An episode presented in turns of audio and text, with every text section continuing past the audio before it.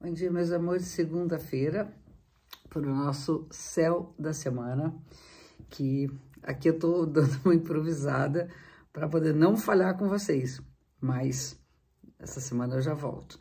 Então aí já tudo começa a voltar mais tranquilo para nossas gravações. E o céu da semana é sempre lembrando que são inspirações para a gente poder caminhar junto com o que ah, o movimento dos astros nos indicam.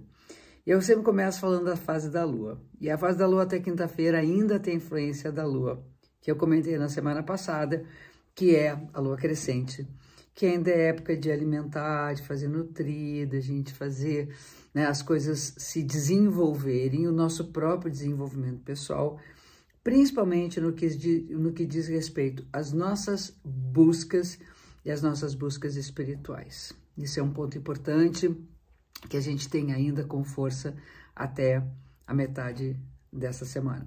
E aí nós vamos chegar na lua cheia. Essa lua cheia, ela acontece no signo de Sagitário, então o Sol está no Sagitário, a lua está no signo de Gêmeos, e esses signos, eles falam do conhecimento, da importância das pesquisas, dos questionamentos, da informação, do papel da imprensa, os livros, enfim, os filmes, tudo, as peças de teatro, tudo que trazem para a gente uma gama de informações para que a gente possa ampliar o nosso conhecimento do mundo. Então, acho muito importante investir em leituras, em diálogo, em comunicação e também, ainda, nas buscas maiores dos nossos propósitos, que isso tem a ver com o signo de Sagitário. E a gente tem nessa semana, na semana com algumas tensões, quer dizer, além do fator da Lua, a gente tem algumas tensões importantes, que uma delas é a oposição de Sol e Marte nessa lua cheia.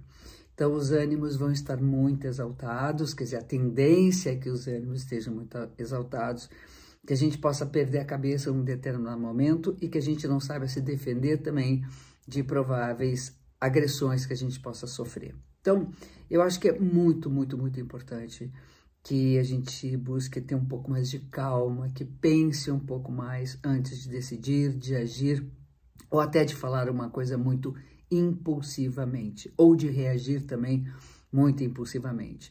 O ideal é tentar não bater de frente com ninguém, mas também poder fazer valer a voz quando você se sentir desconsiderado ou não escutado. Temos ainda dois aspectos importantes, que é da Vênus e do Mercúrio, em quadratura com Júpiter.